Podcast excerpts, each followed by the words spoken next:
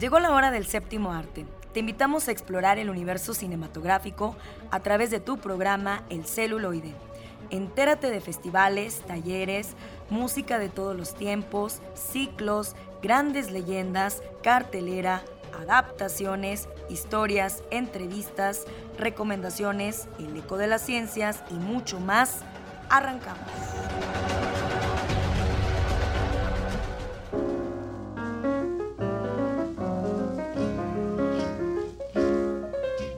Bienvenidos a su programa El celuloide, es un placer recibirlos como cada tardecita, buen provecho, si van en sus autos, si están con la familia, ya saben, si se perdieron nuestro programa, no se preocupen, por favor entran a la página de Radio y Televisión USLP y ustedes pueden escuchar los podcasts de diferentes programas que día a día les ofrece Radio Universidad y entre ellos se encuentra el celuloide.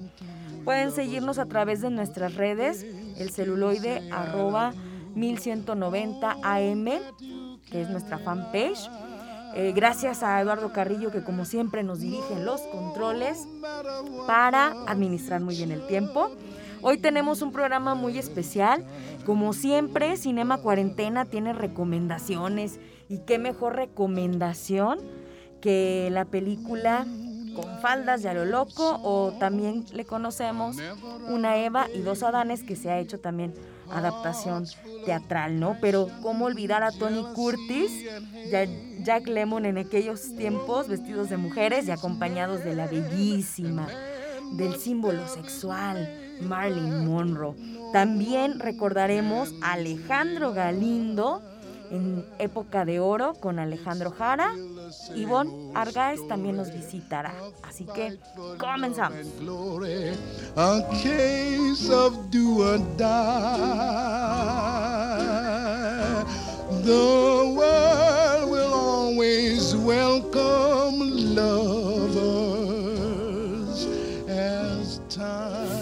Homenajemos al cine de ayer. Época de oro. ¿Sí? Pues no que se iba con su güera al teatro. Sí, no era cierto, Lupita. Si era pura vacilada que traíamos. Pues ya sabe que a mí me gusta que los hombres sean serios. No sé por qué diga eso. Yo siempre le he respetado a usted.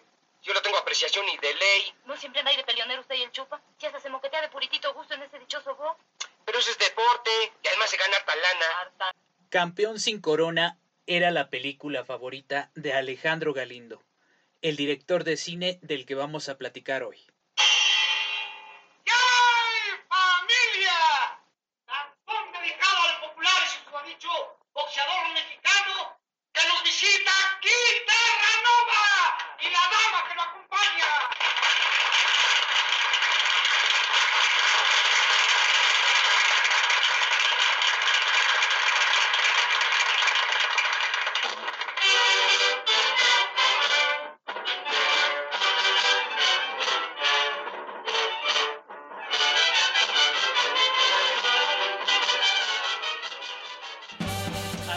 Escuchas, muy buenas tardes. Excelente sábado de cine para todos ustedes. Muchas gracias por acompañarnos a una emisión más de su programa El celuloide. El inicio de esta sección fue con las actuaciones de Amanda del Llano y David Silva, interpretando a Lupita y a Kit Terranova en la película Campeón sin Corona bajo la dirección de Alejandro Galindo. Alejandro Galindo comentó que dentro de su obra esta era su película favorita, porque con ella había logrado tocar el corazón de los mexicanos. Originario de Monterrey, Nuevo León, Héctor Alejandro Galindo Amezcua nació el 14 de enero de 1906. A los 13 años se trasladó con su familia a la Ciudad de México con la idea de que su vida era hacer cine. Aunque ni sabía qué era eso, pero me obsesionaba. Había una imagen del mar, de la primera película que vi, que nunca olvidé por la impresión que me causó. Era tan real que como llovía, quería mi paraguas, relató alguna vez. Presionado por su madre, Alejandro Galindo se inscribe en la carrera de odontología, misma que abandona para que con el apoyo y recomendaciones de Marco Aurelio, su hermano mayor, pudiera irse a Hollywood. En 1919, Marco Aurelio se inicia como crítico y periodista cinematográfico, hecho que también influyó en la vocación de cineasta de Alejandro Galindo. En los estudios de la Meca del cine, Galindo desempeña diversos oficios que le permiten observar de cerca el estilo de trabajo de grandes directores de la talla de Gregory Lacava.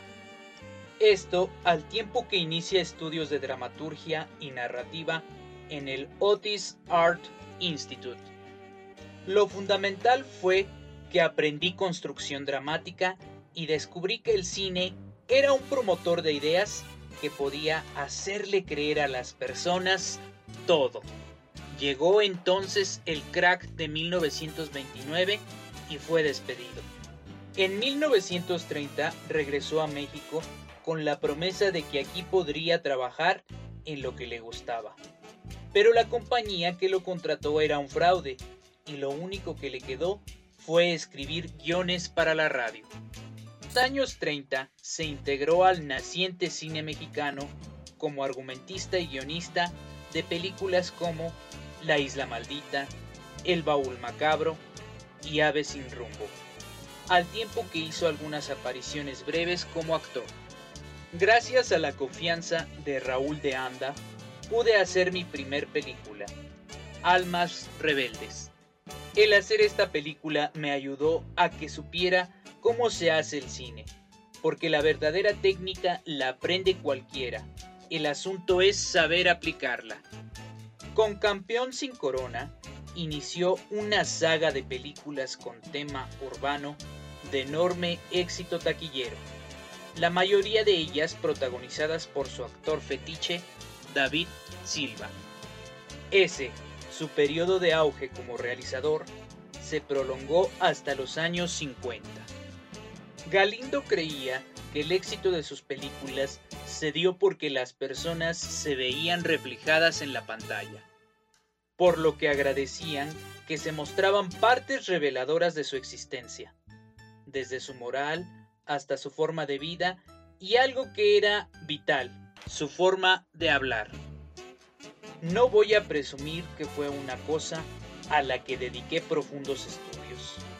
Fue mirar, observar con detenimiento, parar la oreja y dejar que se me pegaran las palabras.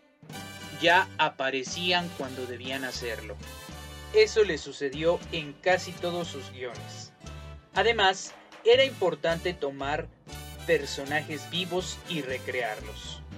Un boxeador, un camionero, un padre de familia y sus amigos. Mi cine no es autobiográfico, pero tiene de mí. A mediados de los años 50, comenzó a realizar películas de corte comercial, llenas de convenciones, aunque mantuvo su preocupación en otros géneros hizo la divertida comedia ranchera Hora y media de balazos, Doña Perfecta y una de las mejores que hizo en esa década, Espaldas Mojadas, en la que muestra la explotación gringa sobre los mexicanos.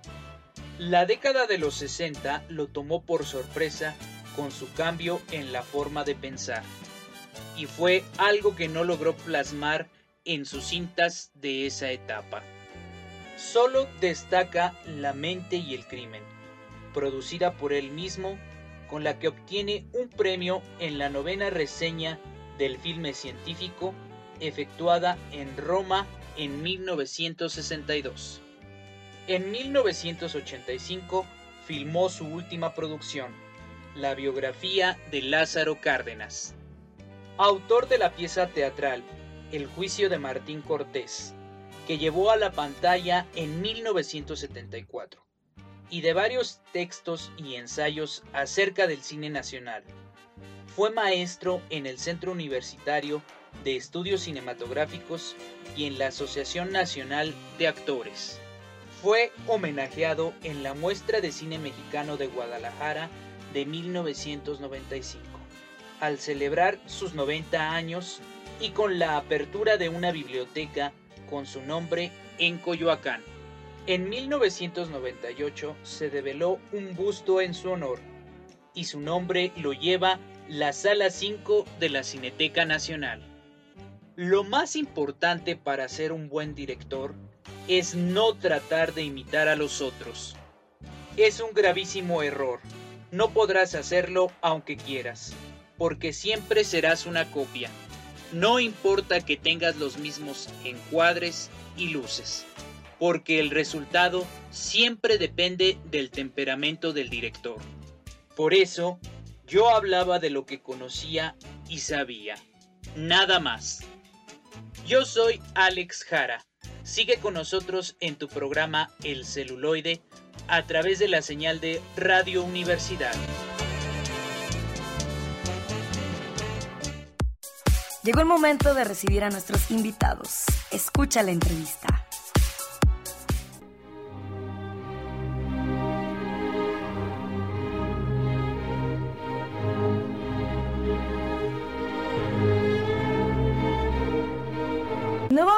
Es un placer reencontrarnos con Ivonne Argáez. Ya saben que Ivonne es parte de la, del equipo y de la casa del celuloide. Es un placer tenerla aquí como siempre y nos tiene al tanto de lo que podemos apreciar en el Federico Silva. Acuérdense que aquí convergen todas las artes, las disciplinas y forman parte de nuestro mundo cinematográfico. Me encanta, me encantan las exposiciones que montan porque la verdad siempre tenemos aprendizajes muy interesantes y la convivencia también con, con los artistas, aunque ahorita no sea presencial, pero de alguna manera se ha estado siempre buscando la forma de no perder el contacto con el artista, el creador de esa pieza. Entonces, Ivonne, ¿qué novedades tenemos para visitar el museo? Pues ahorita estamos con la novedad que tenemos una exposición que se llama Evocaciones del escultor Germán Venegas.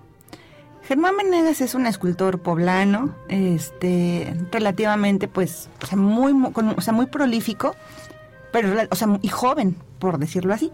Este, y me refiero a esto porque desde sus 22 años ya recibió el primer premio de la Bienal este de Rufino Tamayo. O sea, es una es un personaje, un escultor maravilloso. Y lo que más nos gusta o lo que trajimos en esta ocasión es este todo lo que tiene que ver con su escultura en madera, pero todo tiene que ver con cuestiones prehispánicas. Ah. Y todo tiene que ver con el Tlalocán. ¿Qué es el Tlalocán?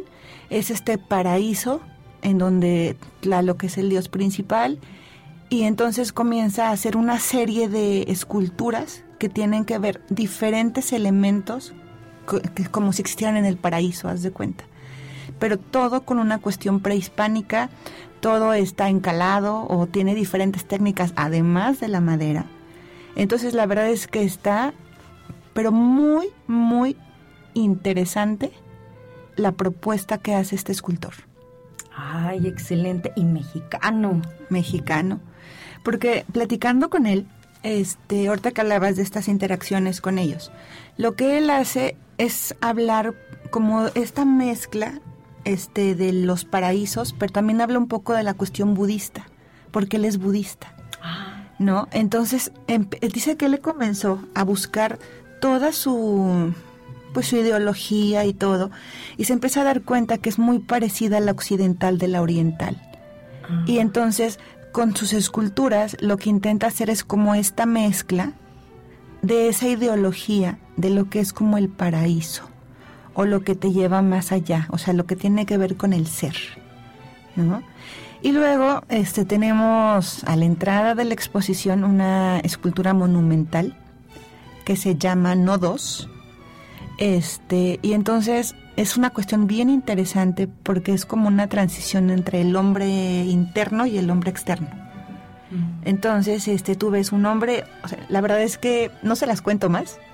Este, Tenemos que vivir la experiencia, ¿verdad? Exacto, sí, o sea, ese es el chiste, ¿no? O sea, es llegar, enfrentarse a las esculturas, a la propuesta.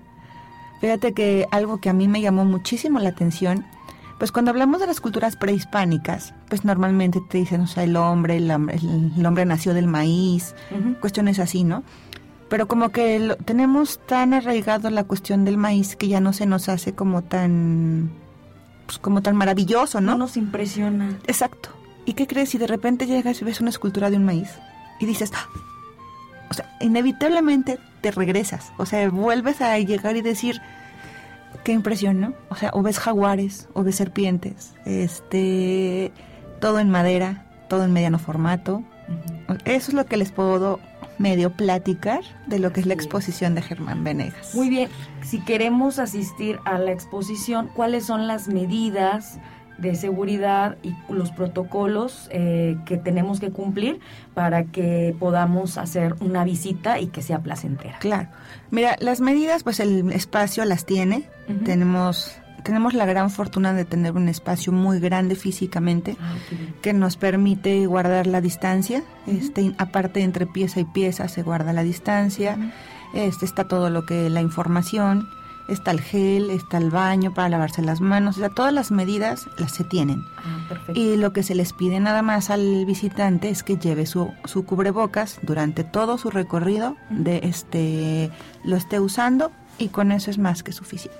Muy bien, eh, ¿siguen con algún recorrido virtual? ¿Se solicita o cómo es? Este, ahorita por el momento los recorridos están suspendidos por COVID, este, o sea, los presenciales. Virtual, si hay videos, este, los, los invitamos a que re- este, vayan a las redes sociales del Ajá. museo, Facebook, Instagram, Twitter, YouTube, también tenemos canal de YouTube. Ah. Este, entonces ahí en, en todas estas plataformas estamos compartiendo diferentes cosas que tienen que ver con la exposición. Ah, excelente. Y eh, por favor, recuérdanos eh, horarios, este, por favor, y cuánto tiempo po- tendremos la oportunidad para esta exposición.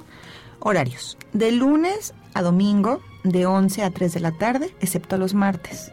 Recuerden que somos el único espacio que nos cierra los lunes, cerramos los martes. Ah, ok. Para que el lunes, en donde esté cerrado, todavía tengan esta opción de poder acudir con nosotros. Ah, excelente. ¿No? Este, de 11 a 3 de la tarde, los domingos es entrada libre. Ajá. Eh, ¿Y Mm. eh, cuánto tiempo estará? ¿Cuánto tiempo estará?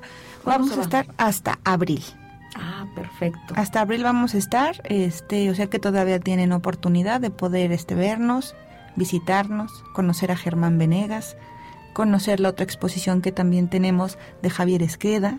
Ah, perfecto. Este, ahora sí que literal el museo tiene casa llena. Perfecto, pues eso nos emociona. Te agradezco mucho, Ivonne. Gracias por mantenernos al tanto. Y ya sabes, es un placer, como siempre, recibirte en el celular. Muchísimas gracias y no se les olvide que el Museo Federico Silva es el que está en el Jardín de San Juan de Dios. Excelente. Continuamos. Gracias. Y llegó el momento de las recomendaciones. ¿Qué hacer en este fin de semana?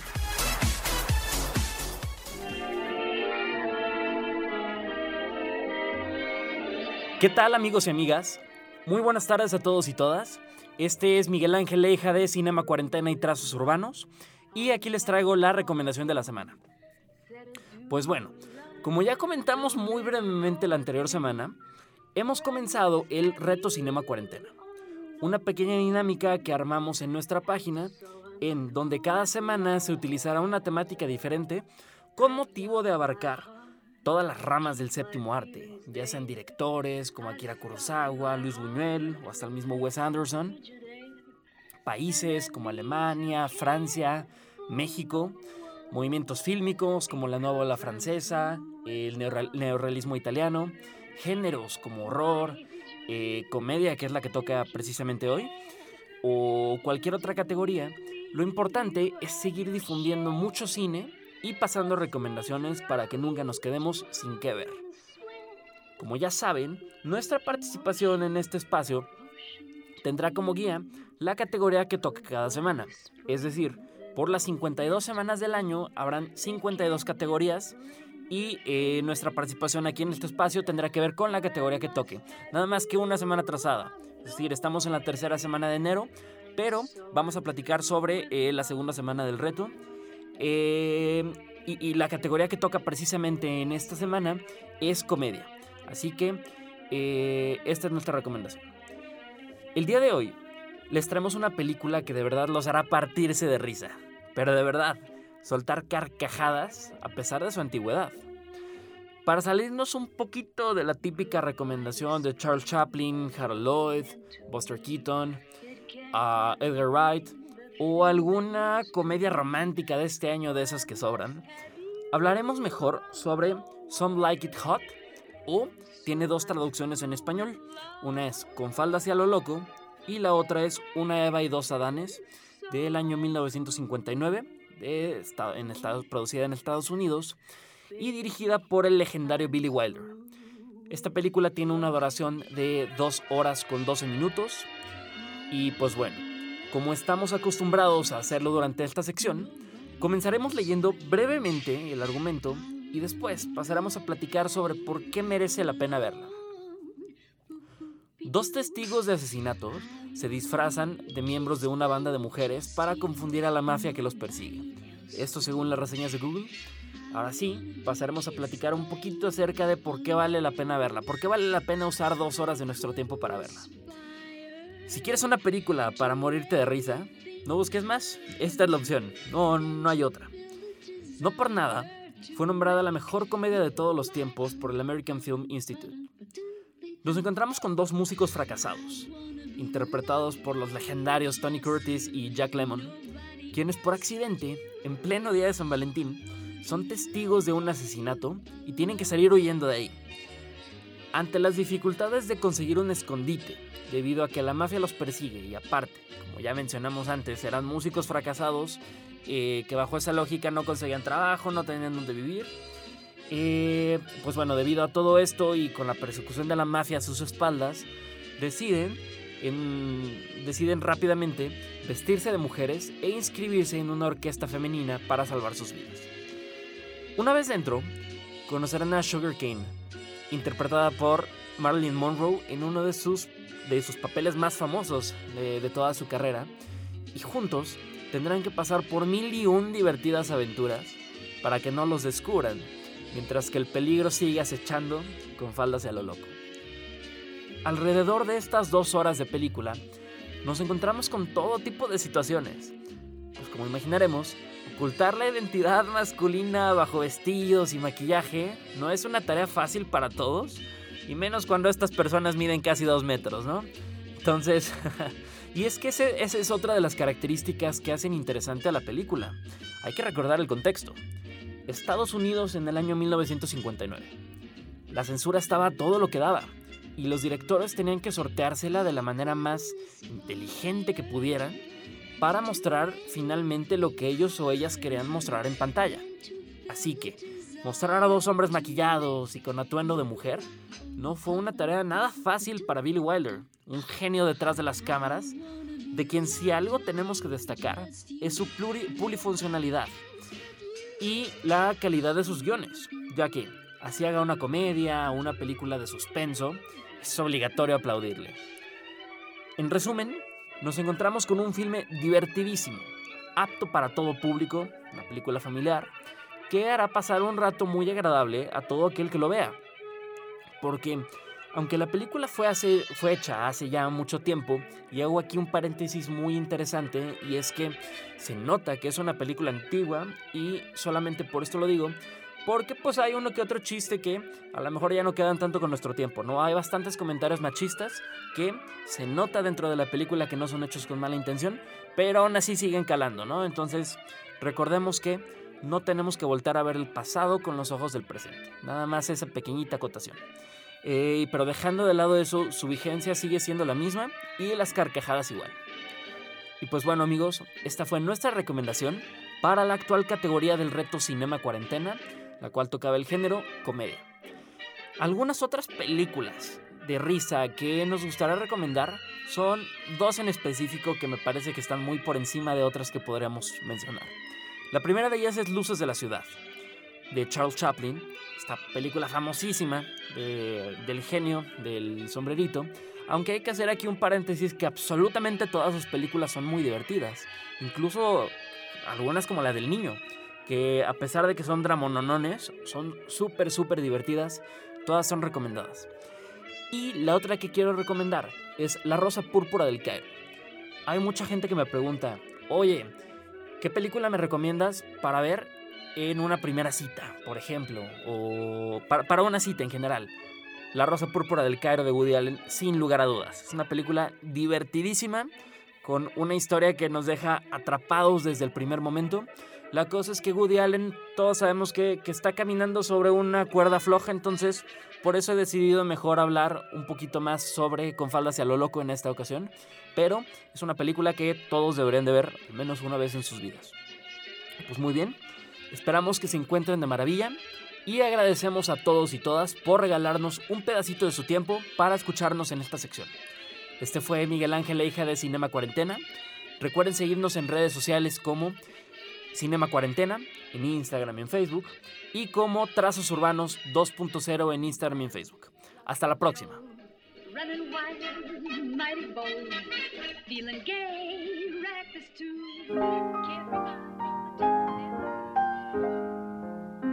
Bienvenidos a la sección de ficción, cómics y otras rolas, donde ahondaremos en elementos de la cultura nerd.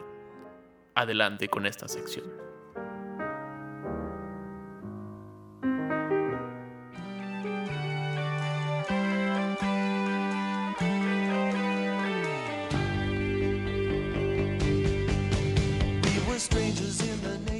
Hola amigos y amigas del celuloide, bienvenidos a las recomendaciones más ñoñas de este programa. Yo soy Carlos Buendía, el día de hoy Oscar Ramírez no se encuentra con nosotros, está en Okinawa buscando la forma de combatir al Cobra Kai con las más viejas técnicas de karate. Así que el día de hoy, mientras él está en esta búsqueda trascendental del karate, vamos a hablar de la tercera temporada de Cobra Kai la última temporada que se ha estrenado, creo que no, no, no, supe si se estrenó en enero, primero de enero, o fue como en diciembre, pero ya la terminamos en esta, en, esta sección, ya por fin pudimos ver en qué va.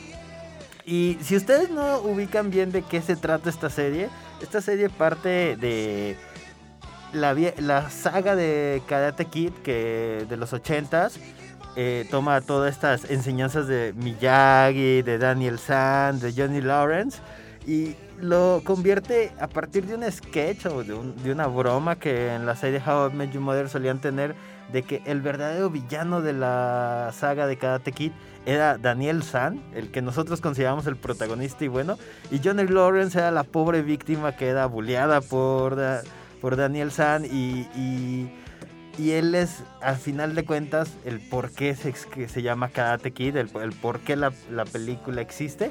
Esta idea que tenían en How I Met Your Mother, que se volvió una broma, invitaron a los personajes, a los actores que, que participaban en esa película, hicieron todo como un episodio especial. Y como que alguien dijo, oye, esa idea está como muy, muy padre. Esa idea se tomó también en ciertos videos de YouTube, en fotos del internet y lo terminaron convirtiendo en una serie en donde justamente Johnny Lawrence, la persona que pierde por esta patada de grulla al final de Karate Kid y que es como expulsada de Cobra Kai, así como eh, de una forma muy muy uh, ofensiva, humillante.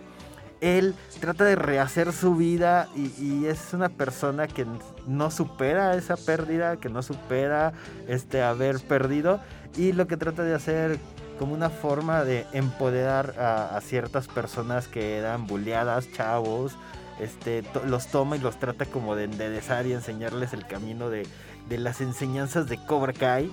Y esto va a generar que obviamente él, toda, él, todavía vive en la misma ciudad que Daniel San. Obviamente va a generar que Daniel San responda por el miedo de lo que él tenía de que era Cobra Kai. Y se empiecen a pelear vía a través de sus hijos, sus este, eh, ¿cómo se llaman? Como aprendices de karate y como estas dos personas adultas siguen odiándose a pesar de tener ya casi cuarenta y tantos años, ya ser como pues, unos chavos rucos vilmente, ya, ya, ya pasando ya más cerca del ruco que del chavo ruco. Entonces vamos a estar viendo las aventuras que tienen estos dos grupos de personas. Pues vamos a considerarlo como las dos familias, ¿no? Que es el Cobra Kai, este dojo que al inicio es liderado por Johnny Lawrence y el otro el Miyagi Dojo por Daniel San. Esta tercera temporada inicia justamente en el dramota que, terminó la segunda, que fue este al final de la segunda temporada, eh, spoiler si ustedes no lo han visto, eh, los jóvenes que pertenecen a los dojos terminan en una pelea tumultuosa en su secundaria. Y uno de ellos, Miguel, que es como el, el aprendiz de Johnny Lawrence, el más cercano, a pesar, eh, combate contra el hijo de Johnny Lawrence, oh, Dramotototata.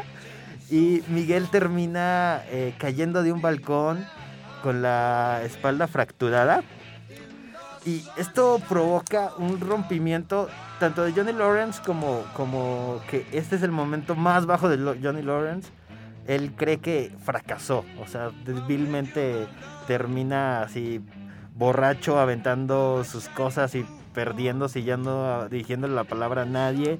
Este, el grupo de amigos que pertenecen a, a Cobra Kai notan que son abandonados por su sensei y recurren al sensei de su sensei, este Chris, que este es un personaje malvado, así como, como el, el- si Johnny Lawrence es como sangrón, grosero, este, de repente como vulgar.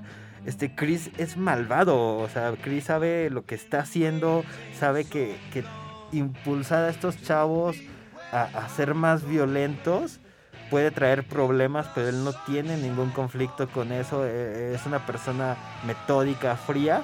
Entonces, un grupo de la mayoría de Cobra Kai va y, y empieza a tener estas enseñanzas de Chris. Justamente empezamos a conocer el pasado de este personaje.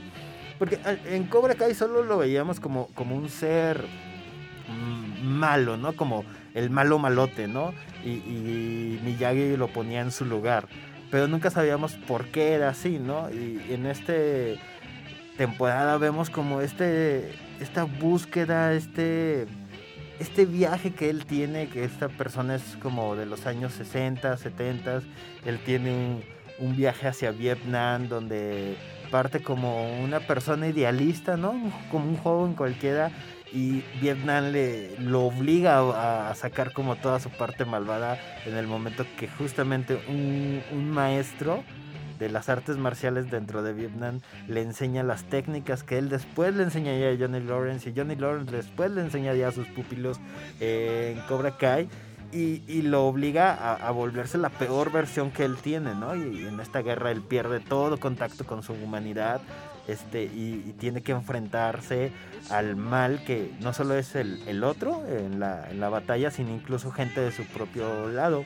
Entonces, conforme vamos avanzando en esto, va- vamos viendo quién es este villanote, quién es Johnny Lawrence, porque en, los, eh, en un momento como de definitivo, ¿no?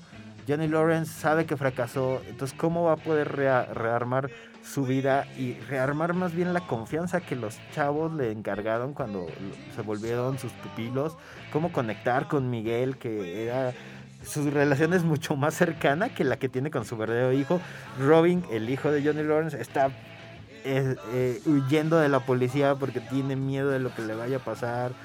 Este Daniel está justamente buscando a Robbie porque le tiene más confianza o tiene una mejor conexión con el hijo de su enemigo que, que con otras personas. Tiene como esta deuda que él siente con, el- con, con Robbie. Lo está buscando, pero al mismo tiempo hace como un flashback hacia Okinawa.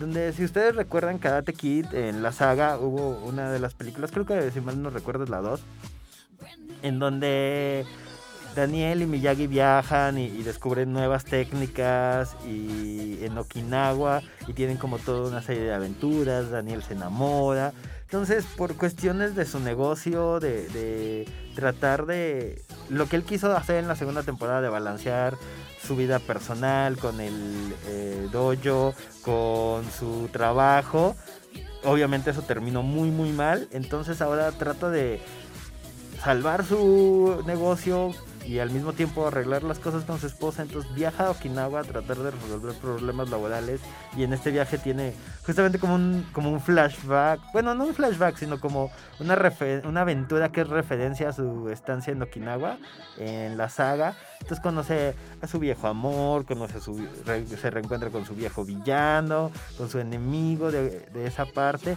Entonces trata de como aprender, ¿no? Aprender a, vuelve Daniel Sal a ser como este joven este ingenuo que aprende cosas Y todo esto mientras hay un caos en, eh, en esta ciudad amante del karate, eh, la- la- las autoridades de la localidad ya empiezan como a ponerse nerviosas sobre qué onda con el karate, si lo deberíamos de prohibir, si no, este, los chavos que forman este Cobra Kai y Miyagi Dogo empiezan a tener esta onda como, como de pandillas, no sé si pero como muy infantiles, ¿no? Porque es como solamente karate. Me recuerda mucho justamente estas películas de los 80s, 90s, ¿no? Donde era como todo súper importante, el honor, ¿no? A tu dojo, o el honor de tu calle, ¿no? Y tenías estas peleas que como que a ojos de un, de un hombre ya adulto es como, es como medio infantil.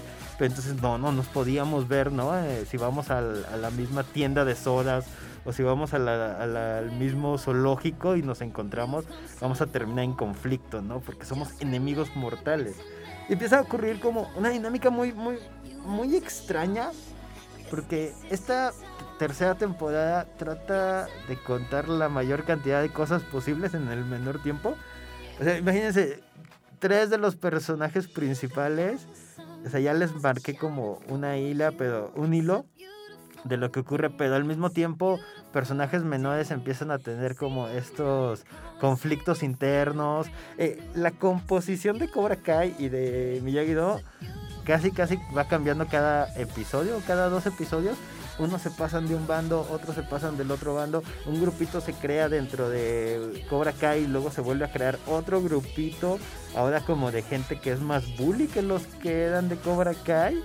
Y entonces este grupito está en conflicto con otro grupito y a su vez ellos dos grupitos están en conflicto con el otro grupo de Miyagi-san. Entonces, creo que en algún momento si te, si te despistas tantito podrías llegar a sentir como que ya está siendo muy muy confuso la, la realidad de Cobra Kai. Creo que esto le resta mucho a la serie. Está muy padre tener estos conflictos internos, está muy padre que los personajes secundarios o que estaban ahí en el fondo empiecen a tener una personalidad por sí sola, pero creo que en algún momento nunca termina de contar nada y lo verdaderamente dramático como por ejemplo Miguel y su coma y su espalda rota, spoiler, o sea, eso se arregla, ¿no? En, en un par de episodios, ¿no? Entonces no le da tiempo al drama a desenvolverse como verdadero drama, pero aún así creo que es una serie muy divertida. En algunos momentos creo que es la serie que tiene más referencias ochenteras o que intenta como mucho hacer esta conexión emocional con, con el pasado. Y si ustedes son fans de Cobra Kai, creo que esta serie la van a disfrutar mucho. Si ustedes son fans de Karate Kid, esta serie también la van a disfrutar mucho. Si son muy, muy fan de esta onda teen, les va a encantar. Es puro drama teen y de repente hay cosas como bien exageradas, pero son adolescentes. Así que chequenla. Si les gustó, si no les gustó, cualquier comentario que tengan pueden escribirnos. Estamos en Facebook y en YouTube como El Celuloide, así nos encuentras. Eh, estamos en Radio Universidad, estás escuchando el 1190 de AM y teléfonos en cabines 826-1348. Márquenos, déjenos un mensajito, con gusto los operadores de cabina nos pasarán su mensaje y sigan escuchándonos. Bring me all the way down. Take me down easy? Bring me all the way down. Oh, won't you take me down easy? Bring me all the way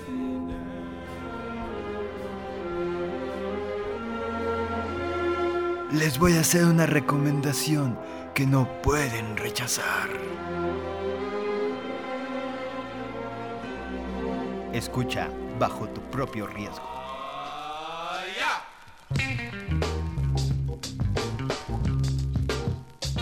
Hola amigos y amigas del celuloide, yo soy Carlos Bendía. Si te quedaste con ganas de más recomendaciones, les traemos muchas más películas y en este caso les traemos la película Drug o Otra Ronda, como es traducida. Esta película es de eh, el año pasado, 2012, una película danesa que es como drama comedia, yo creo que son como más de esas comedias que sabes que es graciosa, pero no te va a dar mucha mucha risa. Esta película es dirigida por Thomas Winterberg y protagonizada por Mads Mikkelsen. Thomas Winterberg, si ustedes no lo recuerdan, eh, es uno de los directores que empezó en el Dogma 95, a la par de Lars von Trier, como en este movimiento y que poco a poco ha ido como separándose de eso y, y dejando como toda la idea como de esta de publicidad o, o de choqueante, ¿no? Como, como esta idea de la película más escandalosa y, y he empezado a hacer películas como más pequeñas, un poquito más recatadas, pero hablando mucho de la cultura europea del norte, tocando temas como muy, muy sensibles. Eh, y ahora se reúne con Matt Mikkelsen, que no se habían visto desde la película La Cacería. Esta película sobre Matt Mikkelsen interpretando a una persona acusada de pedofilia. Y justamente eh, eh, es rara esta película porque La Cacería era como antes de que Matt Mikkelsen saltara como a, a la fama, se podría decir. O fuera como internacionalmente conocido. Y ahora se reencuentran este, y empiezan a crear esta película que trata sobre cuatro profesores de la universidad que tienen pues, como un- una especie de, de crisis de la edad media, se podría decir, o sea, ya, ya son cuarentones, este, tienen como matrimonios como o aburridos o como no pueden conectar con su pareja. Los cuatro profesores se dan cuenta que están perdiéndole el hilo a los jóvenes, no, no saben qué decirles. Los jóvenes como que los culpan de, pues no estoy aprendiendo historia porque tú eres un mal profe. Y él como de, pues le echo ganas. O sea, como que sienten que la vida se les está apagando. Incluso el personaje de Matt Mikkelsen llega a decir como de, soy aburrido. O, algo me pasó antes. Solía ser más divertido o siempre he sido así de aburrido, ¿no?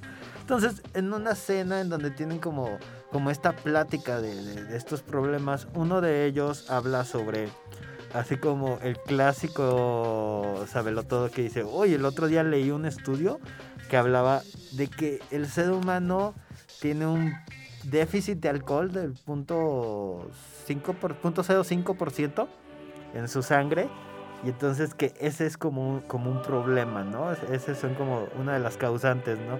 De falta de, entusiasmo, de, ser eh, introvertido.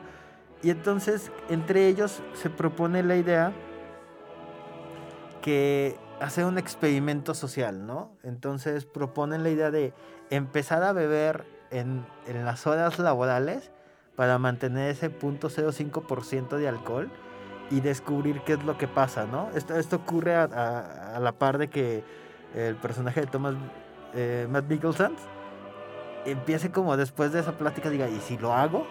Entonces, y entonces los, tre- los tres amigos se le unen, crean como una especie de reglas, ¿no? De, ok, no debe- debemos de tomar solo en, en el horario laboral, a las 7 de la noche, 8, tenemos que dejar de detenernos, no debemos de sobrepasar como esa línea de, del punto 0.5% y todo el mundo se compra como sus medidores, este, son como de no vamos a conducir, empiezan a andar en taxis, este, empiezan como a hacer como estas como engaños, ¿no? O sea, como buscar la forma de cómo beber sin que los, sus, sus jefes se den cuenta. Y empiezan a notar todo este cambio, ¿no? Y, y esta idea como que me recuerda mucho a, estos artículos, ¿no? O estas como entrevistas con gente que habla de las microdosis de LSD, de que tal vez sí hay una descomposición en nuestro cerebro y esto podría ayudarnos, ¿no? A explorar diferentes ondas de la creatividad, de, de las relaciones personales. Y entonces creo que va como mucho de la mano de ahí. Porque al- la película no trata de ser muy juzgadora, no trata de, de hundir a los personajes. Realmente vamos viendo cómo es el pro- proceso de, de este nuevo experimento. Los cuatro profesores se empiezan a volver mejores en su trabajo, cosa curiosa. Se empiezan a buscar nuevas dinámicas de llegarle a los chavos. Ellos empiezan a conectar con sus parejas, en toda esta onda. Pero también empiezan como a ser un poco más ambiciosos. O sea, en el nivel de, y si aumentamos un porcentaje, y si le echamos como, como pues, unos dos, dos traguitos en vez de uno, y entonces empiezan como justamente a tentar el alcoholismo. En algún punto ellos empiezan como a hablar de, no podemos caer en el alcoholismo, ¿no? Tenemos que estarnos deteniendo, tenemos que estarnos controlando, pero obviamente llega un punto en donde ellos mismos se convencen de que está fuera de control, ¿no? De que pueden estar fuera de control en control. A, a lo que voy es, o sea, podemos irnos aumentando los grados de alcohol, ¿no? Entonces, esta es una exploración justamente de, del alcohol como tal. Thomas Winter en entrevistas ha hablado de que esta película al inicio empezó como con su hija, como en esta plática que tienen de, de que en su país son muy, muy, muy borrachos, ¿no? O sea, como nivel adolescentes pueden ir a beber y hay adultos viéndolos y nadie les dice nada, es más, hasta lo promueven, este, la gente suele beber como cotidianamente en las cenas, en, este, con la familia, entonces empezó como, esta exploración y como historias ah, divertidas de la vez que andaba borracho, los que vomitaron, que no sé qué. Pero justamente ocurre algo en la vida personal de Thomas Winterberg y, de su hija. Tengo entendido que le ocurre un accidente de carro. Y entonces tratan de llevar la película. y esto ya ocurre ya en, la, ya en, el, en el proceso de, grabación de la película, al inicio de la película, mientras estaban produciéndola. Y entonces dan un giro hacia dónde debería de ir la película. Ya no es este eh, una celebración al alcohol, sino tratan de ser una celebración a la vida y lo que el alcohol puede afectarte, ¿no? Y entonces aquí es donde creo que la película es muy extraña porque, y esto va a sonar como a mucha broma, pero la película es muy sobria. O sea, es una película que, que al inicio está hecha de una forma súper, súper naturista, este, casi, casi como documental. Entonces la cámara lo sigue sin preocuparse mucho como, como en, en encuadres, sin preocuparse mucho como que la, la luz signifique algo. Todo es como, ah, si están en un lugar de noche, pues se va a ver oscuro, ¿no? Si está de luz, así tiene que verse, ¿no? Entonces va, va muy, muy, muy de la mano con esto. Hay dos, tres momentos en la película en donde las técnicas narrativas van de- muy de la mano con lo cinematográfico, que creo que son justamente bien especiales, ¿no? Cuando, cuando el personaje de Matt Mikkelsen decide abrir una botella, entonces como todo se centra ahí, de repente hay como una que otra cancioncita, unos montajitos, pero realmente todo es como muy, muy, muy realista. Y creo que justamente aquí es donde hablaba de la película no trata de juzgar a nadie, no trata de decir si tú eres un alcohólico, este, eres una mala persona y, y no deberías de hacerlo y no sé qué. O tampoco es como de, ay, qué mojigatos, ¿no? Pero empiezas a notar justamente que, que las acciones de los personajes se empiezan como a romper. O empiezan a ser como, como estas situaciones en donde tú mismo te cuestionarías, ¿no? De, entiendo por qué lo haces, pero creo que no es lo, lo éticamente más viable o lo, lo moral.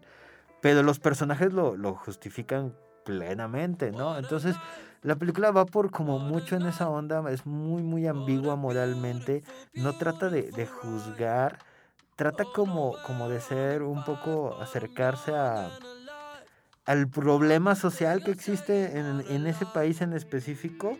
Eh, eh, había leído, por ejemplo, una, una reseña en donde hablaban de que pareciera, si en ese, si en ese país ocurriera, parecía como menos este, dramático o- o menos intenso, ¿no? Su problema de alcohol que por ejemplo en otro país como en México, ¿no? Entonces ahí, ahí sí te pones como a pensar de, la película es como divertida en lo que cabe, o sea, como de, ay, mira, qué gracioso se cayó, ¿no? Pero en México sí, sí te podrías poner de, pues aquí nuestro problema de alcohol implica violencia familiar, violencia hacia la mujer, eh, violencia entre hombres, accidentes de carro, ¿no? Extremos. No tenemos como con tanto una cultura de como beber como un bebedor social, ¿no? Con que, se pueda limitar, ¿no?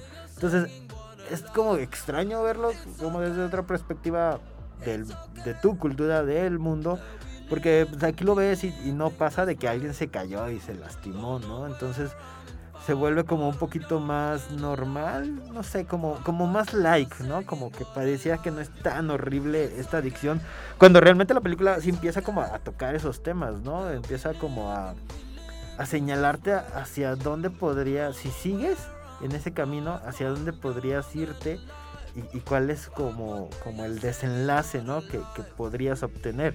Y, y te lo plantea como, creo que en, los puntos más fuertes de la película, ¿no? Donde la, la película se trata de volver más artística, yo le, yo le me voy a decir.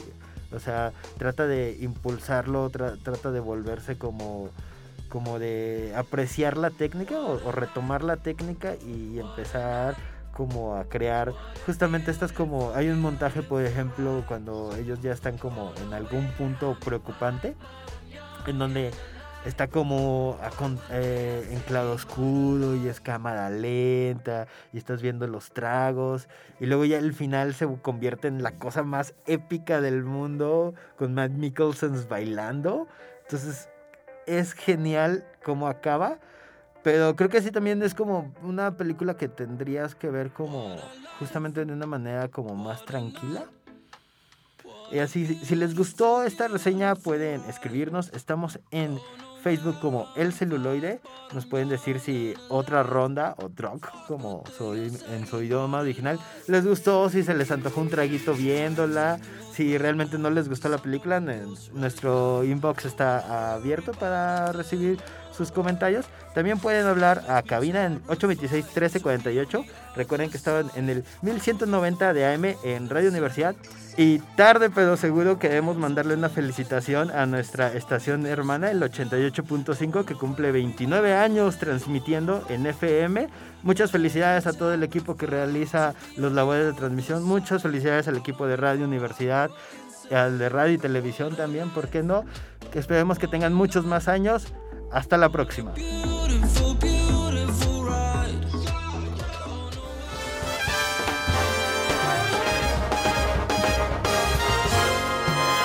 Esto fue El Celuloide.